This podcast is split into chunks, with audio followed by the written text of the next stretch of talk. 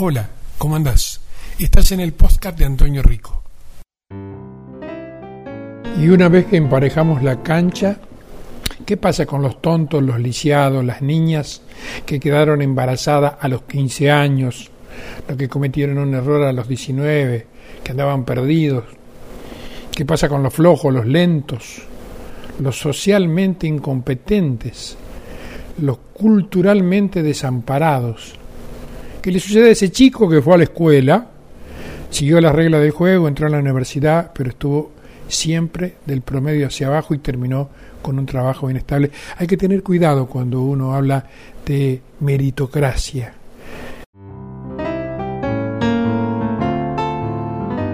En este ratito vamos a intentar hablar algo de meritocracia que queda, pero también con los tipos de ambición, ¿no?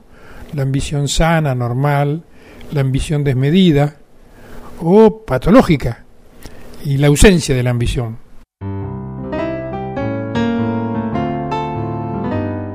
Por eso tal vez a veces me pongo reiterativo con el tema de la meritocracia. Y me pongo reiterativo porque me pregunto, eh, yo tuve la suerte, yo y mis hermanos tuvimos la suerte de tener todos los días un buen plato de comida, y no solamente tener una mamá, sino una mamá maestra y una mamá maestra exigente, me pregunto qué sería de esta mente, la mía, ¿no? ¿Qué sería de este cuerpo, el mío, ¿no? Si hubiera nacido en un lugar justamente donde este no hubiese tenido alimento, donde no hubiese tenido libros, donde tal vez no hubiera tenido mamá o tuviese un padrastro y me hubiera chocado con eh, un padrastro que violaba a alguno de la familia, este, si, o si hubiera nacido eh, en, en otro país con mucho más pobreza. Entonces hay que tener mucho cuidado cuando nos aparecen los tramposos que nos dicen a estos negros de mierda, no solamente que hacen tres generaciones que no laburan, hay que tener cuidado digo yo, porque podemos correr una carrera, hacer una maratón, pero la posibilidad tiene que ser igual para todos. Volviendo a lo que queríamos charlar, es la ambición, los tipos de ambición, y la propia psicología distingue eh, la ambición sana o normal una ambición desmedida o patológica y la ausencia de ambición. Eh, ¿Qué se considera como ambición desmedida? Porque la normal o la ausencia creo que se entienden más. Es una, una suerte de conducta obsesiva de las personas que tratan de obtener metas y objetivos sin importar las consecuencias. Te lo repito, tratar de obtener metas y objetivos sin importar las consecuencias. La ambición desmedida en alguna medida anula la oportunidad de disfrutar el dinero ganado fruto del trabajo, por ejemplo. A veces viene desde el lado de la vulnerabilidad y el tema es tener la desesperación por el tener. El tema es el tener, la desesperación por el tener. Y cuánto ese tener te valida como persona. Esa frase me parece que vale repensarla, ¿no? Porque de chicos, de muy chiquitos, eh, uno tenía como la sensación, o la sociedad de consumo te inculcaba que fulano que tenía ese auto, que lo había cambiado, que era un gran auto, grande, fuerte, potente, cero kilómetros, y tenía una gran mansión, era más persona que vos.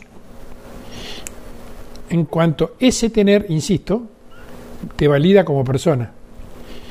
Es una sensación de compulsión de tener todo y querer más.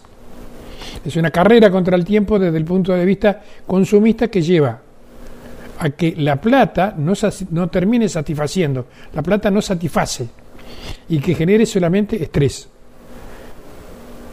Hay gente que cree que el dinero es sinónimo de felicidad. Y acá también me parece que vale la pena eh, eh, hacer un punto, ¿no? Porque solamente se puede entender cuando uno tiene muchos años en el lomo que la vida es corta, es corta y que todas las metas que uno se propone, muchas de esas metas a lo largo de la vida tienen que ver con objetivos materiales, ¿no? De una casa, un departamento, una segunda, un auto. Eh. Y hay una ambición desmedida, pero ¿qué sentido tendría de hablar de la ambición desmedida si no sabemos por qué? Cuando arrancamos estos pod, yo decía periodismo, meritocracia, ambición, periodismo. Entonces, medio como para cerrar este y poder arrancar el que viene, yo le invito a que usted googlee, si no yo para el próximo se lo traigo, cuántos dólares compraron los grandes periodistas argentinos. esto lo va a encontrar fácil. ¿Cuántos dólares? Estamos hablando de millón y medio, 700 mil dólares, medio millón de dólares, que compraron en cuatro años. Yo creo que un millón y medio de dólares ninguno de nosotros lo vamos a ver en tres vidas, viviendo tres vidas, la mayoría de, nosotros. Pero bueno, estos periodistas, entre comillas, ambición desmedida, meritocracia, pudieron comprar este, algunos 300 mil y otros un millón y medio de dólares y lo mandaron incluso al exterior en cuatro años de gobierno. Entonces me pregunto, ¿cómo puedo yo creerle a alguien que seguramente me está ocultando, me está ocultando verdades que vienen del mismo lugar donde proviene el dinero que por izquierda aparece en un sobre entregado en una esquina de una estación de servicio. ¿Se entiende? Entonces, periodismo que, y cierro con esto, periodismo que no se cree, redes sociales que se leen pero no se cree, creo que se entiende. Hoy medio como que no le queremos a nadie. Y me voy con esta pregunta.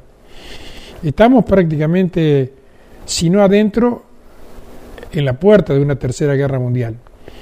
Por lo menos está jugando la Unión Europea, la OTAN, Estados Unidos, eh, está jugando China, está jugando Rusia. La información que usted recibe es preseleccionada para que usted reciba solamente en este lado del mundo la información que esos que conforman, insisto, Estados Unidos, Latam, Europa, este, esa cultura quiere que usted se entere. Y lo mismo ocurre en todo.